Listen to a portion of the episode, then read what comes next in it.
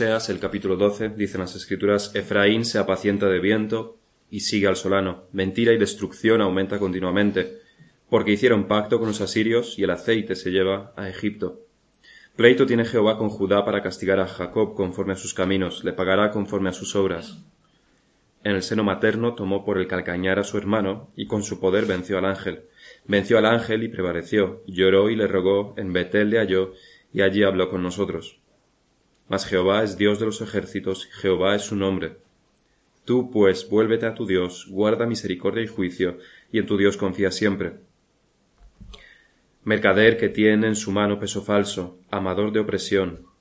Efraín dijo, ciertamente, enriquecido he hallado riquezas para mí, nadie hallará iniquidad en mí ni pecado en todos mis trabajos. Pero yo soy Jehová tu Dios desde la tierra de Egipto, aún te haré morar en tiendas, como en los días de la fiesta. Y he hablado a los profetas y aumenté la profecía, y por medio de los profetas usé parábolas. Es Galaad iniquidad, ciertamente vanidad han sido. En Gilgal, en Gilgal sacrificaron bueyes, y sus altares son como montones en los surcos del campo. Pero Jacob huyó a tierra de Aram, Israel sirvió para adquirir mujer, y por adquirir mujer fue pastor. Y por un profeta Jehová hizo subir a Israel de Egipto, y por un profeta fue guardado.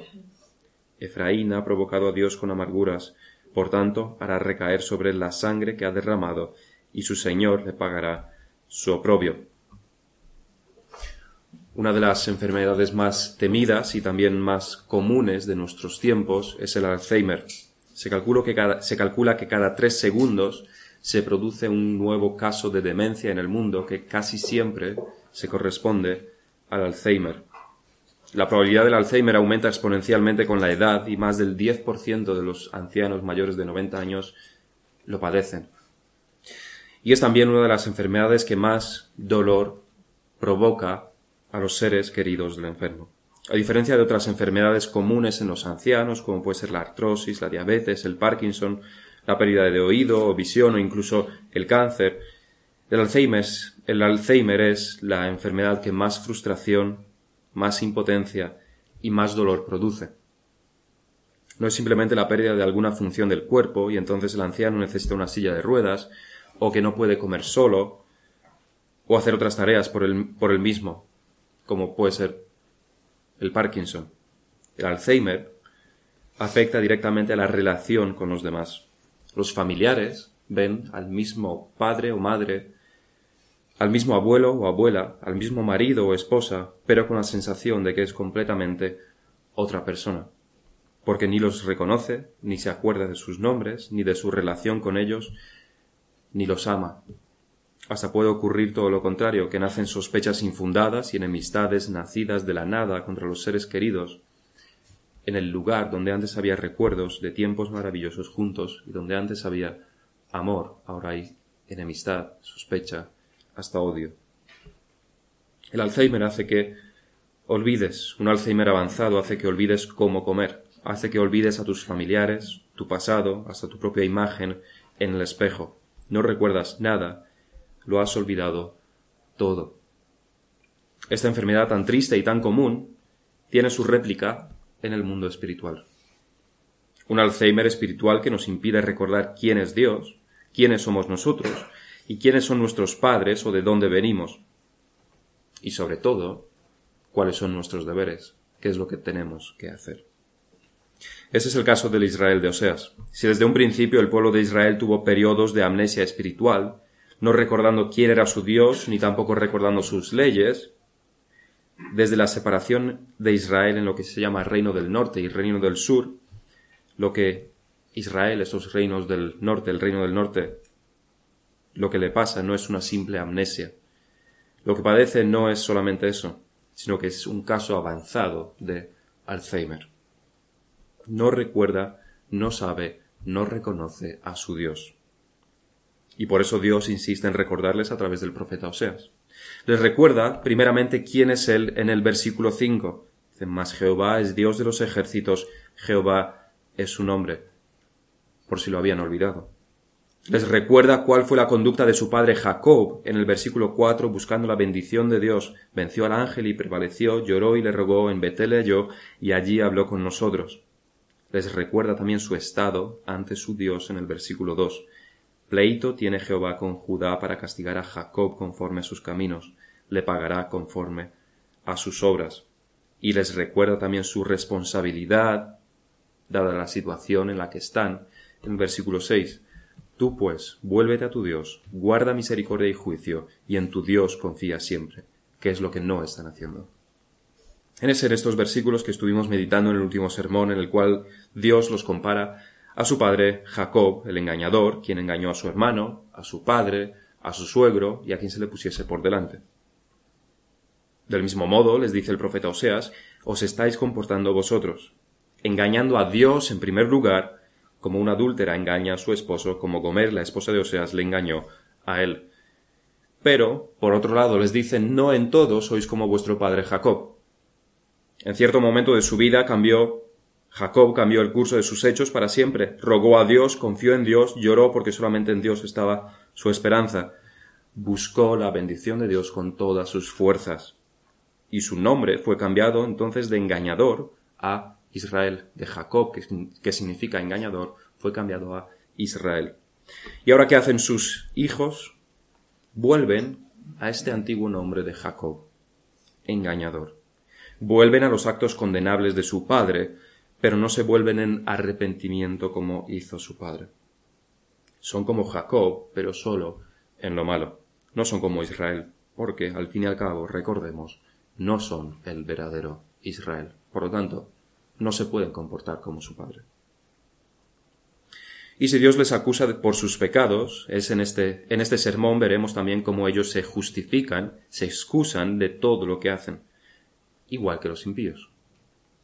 Después Dios les recuerda de nuevo de dónde han venido, de cómo era su padre Jacob, para recordar sus orígenes y ser humildes ante su Dios. Y en último lugar el profeta hace hincapié en cómo Dios ha usado a los profetas desde el principio y nunca les ha dejado sin revelación, y cuán importante es la labor de estos, comenzando con Moisés. Es en estos tres puntos que estaremos meditando en este sermón. Estudiamos en primer lugar las riquezas injustas de las que Israel presume. En el versículo 7 Dios los acusa por boca de Oseas diciendo mercader que tiene en su mano peso falso, amador de opresión. La palabra que aquí se utiliza como mercader puede traducirse también como cananeo, como está traducido en algunas versiones. Y es que los cananeos, que poblaron la región antes de los israelitas, eran reconocidos mercaderes, por lo que cananeo y mercader eran sinónimos en aquella época. Y aquí probablemente se les está acusando de una manera más o menos directa de ser cananeos a estos israelitas. Sois cananeos, os comportáis como cananeos. No es el caso de que ser mercader esté mal en sí mismo. Ser vendedor de mercancías no es una, una profesión ilegítima. Se convierte en ilegítimo y pecaminoso cuando se hace de cierta manera, cuando se siguen ciertas prácticas, como en todas las profesiones. Y ellos sí siguen esas prácticas pecaminosas. Mercader que tiene en su mano peso falso. Si el símbolo de la justicia es una balanza, la balanza de los israelitas es símbolo más bien de injusticia. Como en aquella época no había básculas electrónicas ni tampoco mecánicas como podemos tener en, la cocina en nuestros tiempos, lo que se utilizaba era la balanza, junto con una serie de pesos. Nos podemos imaginar un peso de medio kilo, de un kilo, de dos kilos, según sus medidas de aquellos tiempos. En los puestos de venta casi todos los vendedores tenían una balanza y estos distintos pesos, que no eran más que trozos de metal que se sabía de antemano cuánto pesaban. Así que si un comprador quería comprar cierta cantidad de especias, o piedras preciosas, o platos o copas de oro plata, su valor estaba en su peso. El vendedor se lo ponía en la balanza. ¿Cuánto quieres? ¿200 gramos? Y le ponía el peso de 200 gramos. Cuando los dos brazos de la balanza estaban igualados, entonces la cantidad que le estaba vendiendo eran esos 200 gramos. El comprador paga y el vendedor cobra. Pero, piensa el vendedor, el mercader, el israelita, y si de cada 200 gramos me ahorro 20 usando un peso de 180 gramos, diciendo que es de 200. En vez de un trozo de hierro macizo, puedo hacerle unas muescas en la base para que pese menos, que esté hueco por dentro, y entonces en vez de 5 kilos de trigo podría vender 4 kilos y medio por el mismo precio, engañando así al comprador. mercader que tiene en su mano peso falso. Esto era práctica común en Israel. Quizás ni los, ni los, extranjeros o los mercaderes de las naciones de alrededor eran reconocidas por eso, pero el pueblo de Dios, el supuesto pueblo de Dios, sí. Amador de opresión, les llama, porque engañando no hacen otra cosa que oprimir a sus propios hermanos. El engaño es una forma de oprimir porque empobrece al fin y al cabo el engañado. En vez de tener para pan durante diez días, tiene para ocho días. Para los menos pudientes, que eran la mayoría, esta era una forma segura de pasar hambre. Engañan y les gusta engañar. No tienen compasión, antes bien se ríen, se complacen, aman la opresión. Pero no nos debe sorprender que Israel nos haga estas cosas después de lo que leemos sobre ellos. Que lo hicieran tanto que son reconocidos por ello. Porque quien engaña a Dios, engañará también a su prójimo. Y ellos han engañado a Dios, están engañando a Dios. Adoran a otros dioses aparte de a Jehová. Tienen ídolos ante los cuales se arrodillan tal como lo hacen también ante el único Dios verdadero. Recordemos que no es que dejen de adorar a Dios, es que adoran a Dios y a otros dioses. Y esta es una realidad que cruza fronteras y épocas. Quien engaña a Dios engañará también a los hombres. Quien no tiene el temor de Dios delante de sus ojos no temerá engañar a los hombres porque cree que nadie le ve, que nadie le castigará. Es una realidad también en nuestra sociedad. Lo vemos en grandes titulares en los periódicos, desde políticos corruptos, no hacen más que robar y engañar, a grandes marcas de automóviles que engañan a las autoridades, vemos a las autoridades que engañan, que engañan a, sus, a sus ciudadanos, las empresas que dan servicios engañan a sus clientes. En las rebajas, los precios que supuestamente tenía la ropa antes del descuento son falsos o han sido inflados justo antes de la rebaja. Las empresas intentan aprovecharse de sus empleados engañándoles con falsas expectativas y los empleados engañan a sus empresas en el uso del tiempo o en los reportes que hacen. Los hijos engañan a los padres y los padres también engañan a sus hijos. El engaño se da en nuestra sociedad que ha abandonado a Dios desde el nivel más individual hasta el nivel más corporativo, social. El engaño es un hecho y se da también por supuesto. En mi trabajo, por ejemplo, veo como algunos clientes requieren profesionales de cuatro o cinco años de experiencia y pagan como si alguien tuviera para esto, para tres, cuatro, cinco años de experiencia, y la empresa envía a alguien que ni puede llamarse profesional. Pero lo sorprendente de esto, aparte de ser un engaño, es que parece que quien ha contratado parece que lo sabe. Pero mientras no se líe nada serio, no dirá absolutamente nada. El engaño se da por supuesto en nuestra sociedad. La mentira es una realidad. Porque no hay temor de Dios, porque se está engañando al Creador constantemente. Y si se engaña a Dios, ¿cómo no se va a engañar también al hombre, que es la imagen de Dios. Las dos cosas van de la mano. A esta acusación que Dios les hace, ellos tienen una respuesta. O es mejor decir que esta acusación que Oseas hace, ellos no creen que sea de parte de Dios. No creen que Dios les esté acusando. Consideran que Oseas está diciendo sus opiniones, que está hablando solamente aquello que él cree, pero de ningún modo es absoluto. Eso es la opinión de un hombre demasiado religioso. Esta es la respuesta que le dan a Oseas. Efraín dijo, ciertamente he enriquecido, he hallado riquezas para mí. Primeramente, lo que, están contestando a estas acusaciones de Oseas es que Oseas no puede tener razón en lo que dice. Dios no puede estar enfadado con ellos. No les puede estar acusando de esta manera. No puede tener razón porque están disfrutando de mucha prosperidad. Son ricos, Dios no puede estar en su contra si tienen tantas riquezas. Pero están diciendo a la vez más que eso. También están diciendo que si se han, si han enriquecido, entonces no puede haber nada malo en lo que han hecho. Puro pragmatismo. Probablemente esto sea lo que piense la mayoría de gente, sobre todo la clase política, sobre el tema de religión y prosperidad. Desde que se ha abandonado la religión hay más riqueza en el mundo.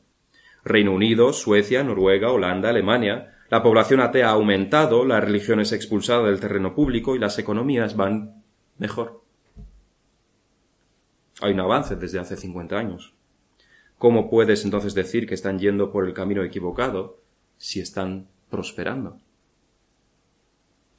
O el aborto. Puedes abortar cuando quieras, desde los cero hasta los nueve meses, sin ningún requisito y además subvencionado por el Estado con dinero público.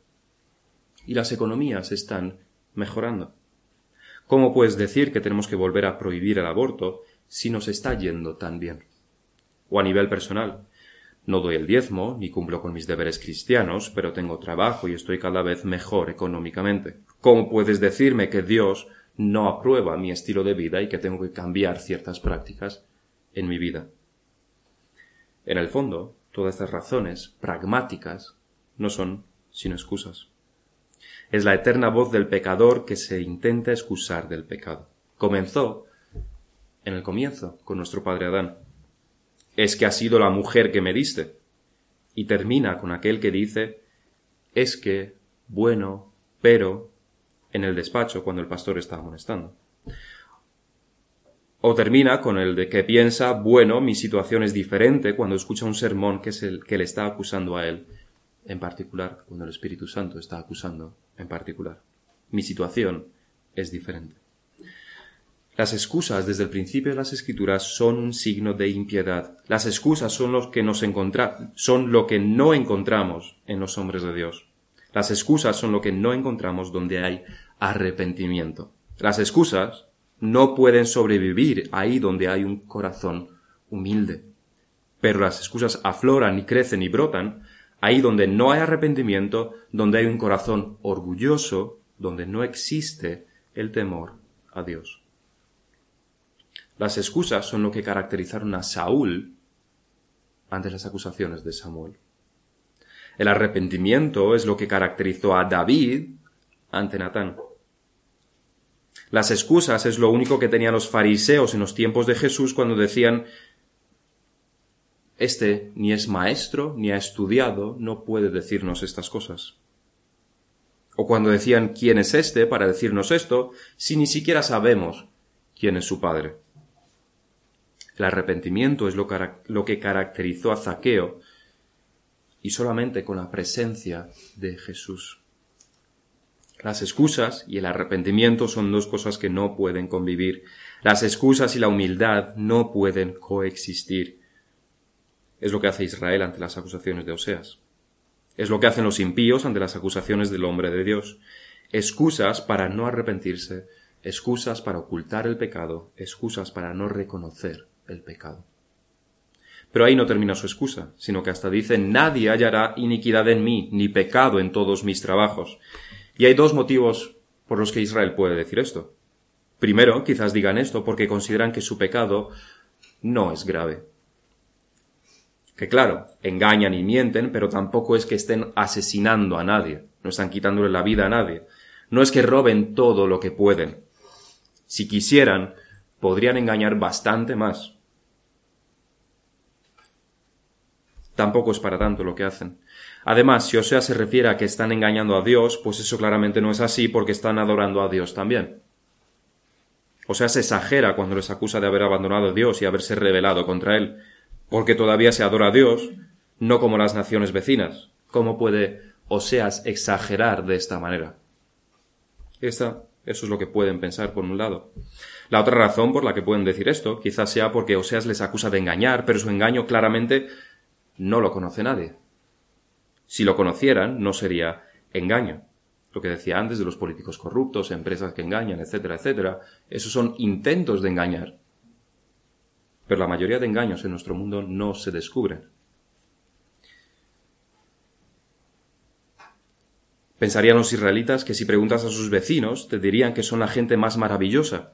Si preguntas a sus compradores te dirán que son muy simpáticos y serviciales y que tienen mercancía de muy buena calidad. Por supuesto, están siendo engañados, no reconocen, no saben que les están engañando. Así que dicen, venga, Oseas, puedes preguntar a quien quieras que nadie me acusará de nada de lo que me estás diciendo. El temor de Dios en ambos casos no está delante de sus ojos. Y por tanto no piensa que es Dios en realidad quien les está acusando, que Él ve todo lo que ellos hacen. que sabe lo que dicen, que conoce sus pensamientos y que no hay nada que le sea oculto a Dios. No se trata de Oseas. No se trata del pastor, no se trata del predicador, se trata de quién eres delante de Dios, de qué haces delante de Dios. ¿Cuántas veces no es esta la actitud de aquellos que están expuestos a la predicación, que piensan que lo que el predicador dice cuando se, está, se está, cuando se les está acusando, que no se está refiriendo a ellos porque el predicador no puede saber de ninguna manera sus pecados. Así que respiran aliviados. Cuando no se trata de lo que un hombre sepa o deje de saber, se trata de que Dios te conoce, de que Dios conoce tus hechos. No te está juzgando un hombre, no te está acusando un hombre, te está hablando Dios, te está juzgando Dios. Y delante de Él no hay excusa que valga porque lo sabe todo. Y eso debería hacer temblar a más de uno. Esta es la mentalidad de los hombres que no han nacido de nuevo, que no han sido regenerados. Construyen durante años sobre la base de que son buenas personas. Se convencen a sí mismos de mil maneras, con mil razones diferentes, y es por eso que si el Espíritu de Dios no convence de pecado soberanamente, no hay esperanza para ninguno de nosotros. Este es el estado de Israel. La pregunta es, ¿es este también tu estado? ¿Consideras que no eres tan malo? ¿Que tus pecados no son, al fin y al cabo, tan graves? Delante de Dios todo pecado merece el castigo eterno. El universo entero ha sido castigado simplemente, desde un punto de vista, simplemente porque Adán comió del fruto de un árbol, condenando a millones y miles de millones de personas, trayendo muerte y guerras y hambre y sufrimiento. ¿Y crees que tus pecados no son tan pequeños que Dios no los va a tener en cuenta?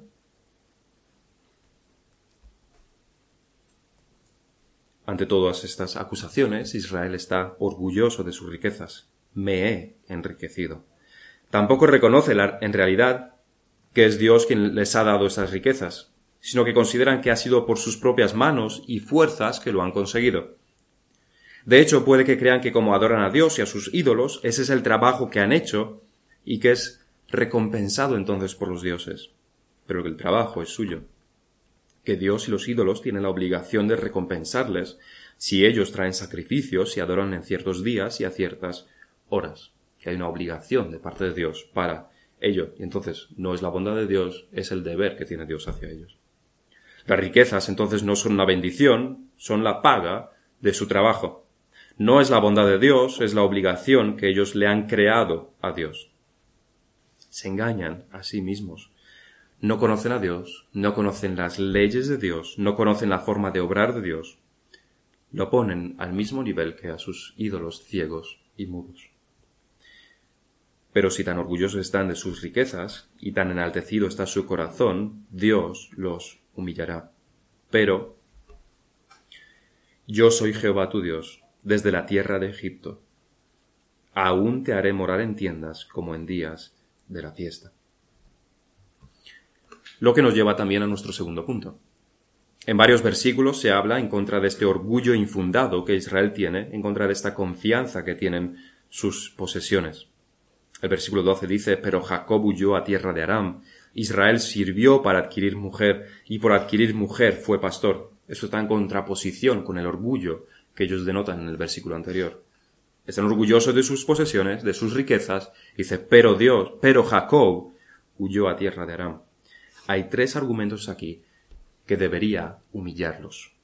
Tres razones por las que no deben ser orgullosos, tres cosas que deben recordar y no olvidar sobre sus orígenes. La primera es que Jacob huyó a tierra de Aram. Su padre fue un fugitivo, perseguido, débil, huyendo de su hermano Esaú, quien le podía matar. Su vida dependía de lo rápido que podía correr alejándose de su hermano. Corría por su vida. Dormía en la intemperie y como almohada usaba piedras.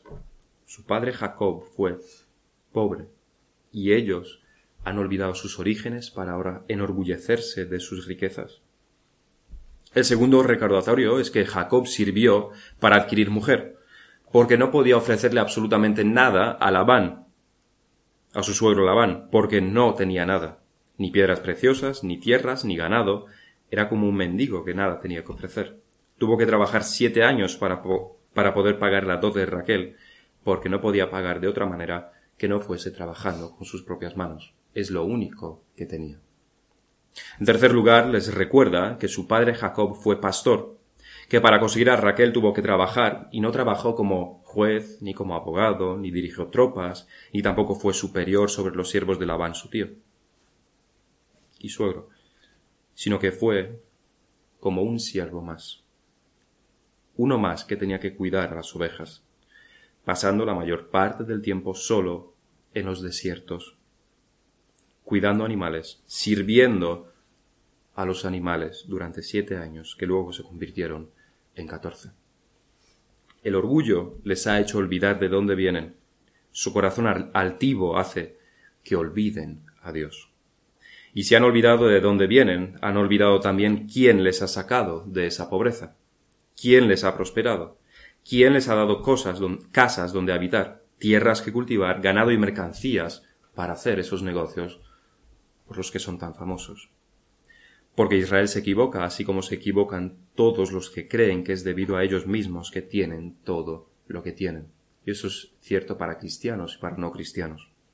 Es Dios quien bendice, quien da, quien en su bondad ofrece, quien mantiene con vida, quien da fuerzas para trabajar, quien hace llover y quien ofrece la luz del sol para el correcto desarrollo de toda economía. Me he enriquecido, dice Israel. Los patriarcas jamás dijeron estas palabras. La humildad que se desprende de Abraham cuando Dios le habla nos hace difícil entender que pudiese vencer a reyes con los numerosos siervos que él tenía o el hecho de que tuvieron que repartirse la tierra entre él y Lot por las numerosas posesiones que, que ambos tenían. Si no se nos dijeran, si no se nos diesen esos detalles, pensaríamos que Abraham es un viejo que vaga por los desiertos, casi en estado de mendigo. Eso entenderíamos por la humildad con la cual Abraham recibe las revelaciones de Dios y cómo recibe la palabra de Dios y cómo se dirige a Dios. No hay orgullo en él y era rico, en gran manera. En ningún momento Abraham se enorgulleció de lo que tenía y por el orgullo tapó sus oídos para no escuchar a Dios, como hacen ahora los israelitas. ¿Qué son al fin y al cabo las riquezas? Van y vienen. Ni Abraham, ni Jacob, ni Isaac pusieron sus esperanzas en sus riquezas. En ningún momento sus posesiones interfirieron en su relación con Dios. O ricos o pobres, sirvieron a Dios. José en Egipto fue tan humilde y fiel a Dios como esclavo, y como esclavo preso más tarde, y después como segundo, sobre todo, Egipto. Misma humildad, mismo servicio a Dios, ni pizca de orgullo. Ni la riqueza ni la pobreza hacen daño espiritual si el corazón está en su sitio delante de Dios. Existen las tentaciones propias de cada una, pero ni la riqueza ni la pobreza son tienen un efecto espiritual por defecto. No ocurre así con los impíos. En los impíos, la pobreza se usa como argumento para maldecir a Dios y la riqueza se utiliza como argumento para olvidarse de Dios, despreciándolo. Y este es el supuesto pueblo de Dios. que nos dices sobre humillarnos ante Dios, o seas, somos ricos, no necesitamos nada más, no vamos a hacer nada más de lo que ya hacemos. Estamos bien. No necesitamos tus revelaciones. Todo esto nos lleva a meditar sobre la importancia de recordar, recordar los tratos de Dios con nosotros, recordar nuestra pasada manera de vivir, recordar nuestras faltas y nuestra corrupción y recordar que la salvación de Dios por medio de la muerte y recordar la salvación de Dios por medio de la muerte de Jesucristo su misericordia hacia nosotros. Si no lo hacemos, estaremos espiritualmente peor que un enfermo de Alzheimer en estado avanzado. Las escrituras están llenos, llenas de estos ejemplos que nos hablan sobre la importancia de recordar. Podemos pensar en la Pascua, como los israelitas debían celebrarlo cada año para recordar su salida de Egipto, cada año, su salida de la esclavitud, el rescate de Dios, o en las piedras que Josué colocó cuando Dios los hizo pasar el Jordán abriéndolo como ya hizo con el Mar Rojo. El relato se encuentra en Josué 4. Después de abrir la, el Jordán, dice las escrituras, cuando toda la gente hubo acabado de pasar el Jordán, Jehová habló a Josué diciendo, Tomad del pueblo doce hombres, uno de cada tribu, y mandadles diciendo, Tomad de aquí, de en medio del Jordán, del lugar donde están firmes los pies de los sacerdotes, doce piedras, las cuales pasaréis con vosotros, y levantadlas en el lugar donde habéis de pasar la noche. Entonces Josué llamó a los doce hombres a los cuales él había designado entre los hijos de Israel, uno de cada tribu. Y les dijo Josué, Pasad delante del arca de Jehová vuestro Dios a la mitad del Jordán, y cada uno de vosotros tome una piedra sobre su hombro, conforme al número de las tribus de los hijos de Israel, para que esto sea señal entre vosotros. Y cuando vuestros hijos preguntaron a sus padres mañana, diciendo qué significan estas piedras, les responderéis que las aguas del Jordán fueron divididas delante del arca del pacto de Jehová.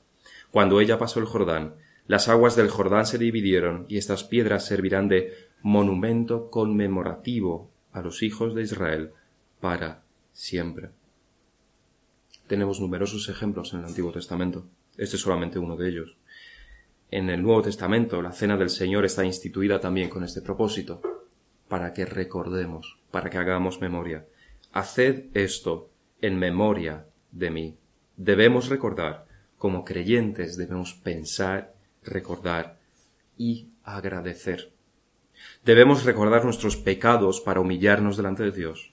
Debemos recordar nuestra corrupción para matar el orgullo que aún reside en nosotros. Debemos recordar las bendiciones de Dios para tener gratitud hacia Él y su salvación para tener fuerzas frente a las tentaciones y para cumplir nuestras responsabilidades. Debemos recordar y eso se hace pensando. En el tercer punto vamos a meditar sobre lo que Dios dice en este texto sobre los profetas, sin salir del, contexto de recordar. Los israelitas deben recordar cómo Dios usó a los profetas para entender cómo Dios está usando ahora a Oseas y para que nosotros también entendamos también cómo Dios usa a sus pastores en el día de hoy. Primeramente, Dios les recuerda cómo los sacó de Egipto. Recuerda, Israel, en primer lugar, que fuisteis esclavos. No teníais libertad, erais esclavos y además en trabajos forzados hasta la tortura. Y Dios os rescató. Pero no recordéis solamente eso, sino recordad también cómo lo hizo. ¿Qué medios usó? Porque usó a un profeta. Versículo 13. Y por un profeta Jehová, Jehová hizo subir a Israel de Egipto, y por un profeta fue guardado. Esta salvación no ocurrió en un vacío. Dios usó a Moisés, pero no se pone el foco aquí en el hombre, sino en la función de ese hombre. Era un profeta. Así es como Dios actúa a través de hombres que traen su palabra, su guía, su dirección. En versículo 10 relata más de estos tratos. Y he hablado a los profetas y aumenté la profecía y por medio de los profetas usé parábolas. Dios aumentó su revelación en medio de los pecados de Israel para que se volviesen a él. Usó profetas una y otra vez, hombres que traían la palabra de Dios para enseñar, para corregir, para condenar sus pecados, para llamarlos al arrepentimiento. ¿Y cuál fue la respuesta de Israel? Se rebelaron contra Moisés, ignoraron a los profetas, ignoraron a Zarías, Elías, Eliseo y a Amós, que fueron antes de Oseas, y a Oseas durante casi cuarenta años, y muchas veces hicieron algo más que ignorar. Tal como el Señor acusa a los fariseos en Lucas 11, hay de vosotros que edificáis los sepulcros de los profetas a quienes mataron vuestros padres. De modo que sois testigos y consentidores de los hechos de vuestros padres, porque a la verdad ellos los mataron, y vosotros edificáis sus sepulcros. Por eso la sabiduría de Dios también dijo, les enviaré, les enviaré profetas y apóstoles, y eso será también a partir de la muerte de Cristo. Dice, y de ellos a unos matarán y a otros perseguirán, para que se demande de esta generación la sangre de todos los profetas que se han derramado, de la sangre de todos los profetas que se ha derramado desde la fundación del mundo, desde la sangre de Abel hasta la sangre de Zacarías, que murió entre el altar y el templo, sí, os digo que será demandada de esta generación. Este fue el continuo trato de Israel a los profetas. Los ignoraron en el mejor de los casos, los humillaron en el segundo mejor, los encarcelaron y a muchos los asesinaron. No pudieron soportar la palabra de Dios porque los condenaba. Pero recuerda, Israel, un profeta te sacó de Egipto, y ahora ignoras a los profetas, y ahora los asesinas. ¿No ves que Dios los usó siempre para tu bien? Y todo esto no es diferente a lo que hizo la Iglesia católica en los tiempos de la Reforma y hasta siglos más tarde. Dios levantó a hombres que predicaron la palabra, que expusieron sus principios, que quitaron el velo del camino a la salvación que había puesto, que mostraron la salvación por gracia y los pecados de la Iglesia de sus días. ¿Y cuál fue la respuesta? Fueron perseguidos y ejecutados como herejes por la Iglesia católica tal como hicieron también los israelitas. Pero, hasta hoy en día, la Iglesia evangélica hace lo mismo con los hombres que Dios envía para corregirlos. Los ignora, como hicieron con Oseas. Los humilla, los descalifica, todo para que no se vuelvan de sus pecados, de su adoración corrupta, de sus prácticas mundanas. En vano Dios dio, dio Dios a doctores y a teólogos y a pastores y predicadores que expusieron su palabra fielmente, porque son ignorados hasta la saciedad por las iglesias. En vano se expone que la salvación es del Dios soberano y no del hombre esclavo al pecado. Las iglesias prefieren la filosofía del mundo.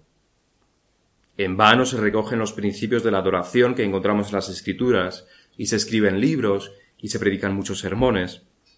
Las iglesias prefieren los cultos al gusto del consumidor para atraer a gente y para entretener a los jóvenes, imitando de esta manera al mundo, que hace exactamente lo mismo. Pero debemos llegar al nivel individual también. Ya hemos dicho muchas veces que la continuación de los profetas son los pastores. Cumplen la misma función de traer la palabra de Dios, pero con la adicional responsabilidad de cuidar personalmente a cada una de las ovejas del rebaño. La pregunta es cómo tratas tú a los enviados de Dios. ¿Cómo tratas tú al pastor cuando te corrige o cuando te aconseja? Cuando en las predicaciones el Espíritu Santo te está condenando a ti personalmente. El mundo sigue funcionando igual. Hay luz y hay oscuridad. Están los hijos de Dios y están los hijos de Satanás. Están los enviados de Dios que traen su palabra y han estado desde siempre y están aquellos que o la reciben o la rechazan. ¿Dónde estás tú? ¿Estás en el bando de los israelitas ignorando la corrección? ¿Despreciando a sus enviados? ¿Con orgullo crees que tú tienes razón en tus argumentaciones? ¿Traes excusas como los impíos cuando se señala tu pecado? ¿O como hijo de Dios aceptas la corrección, entiendes la acusación examinas tu corazón y corriges tus faltas y tus pecados. En este capítulo Dios nos está diciendo que recordemos. Debemos recordar para saber quiénes somos. Debemos meditar para, para recordar quién es Dios. Debes recordar las, las historias bíblicas, como Dios siempre ha usado a hombres para traer su palabra y para corregir a su pueblo. Y debes recordar que los hijos de Dios han aceptado siempre la corrección. Y que los hijos de Satanás nunca lo han hecho. Siempre han puesto excusa tras excusa. Cada una de las excusas de tu pecado es un agujero en tu barco. Si no lo corriges con arrepentimiento, entrará agua. Si pones más excusas, estás haciendo más agujeros y más agua entrará. Quizás de momento te mantengas a flote. O más bien crees que te mantienes.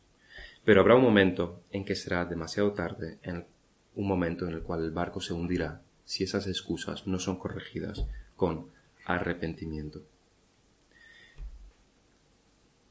Hebreos 3, versículos 12 y 13 dicen, Mirad, hermanos, que no haya en, en ninguno de vosotros corazón malo de incredulidad para apartarse del Dios vivo Antes, exhortaos los unos a los otros cada día, entre tanto que se dice hoy, para que ninguno de vosotros se endurezca por el engaño del pecado. Y este endurecimiento se produce primeramente con las excusas. Vamos a terminar en oración.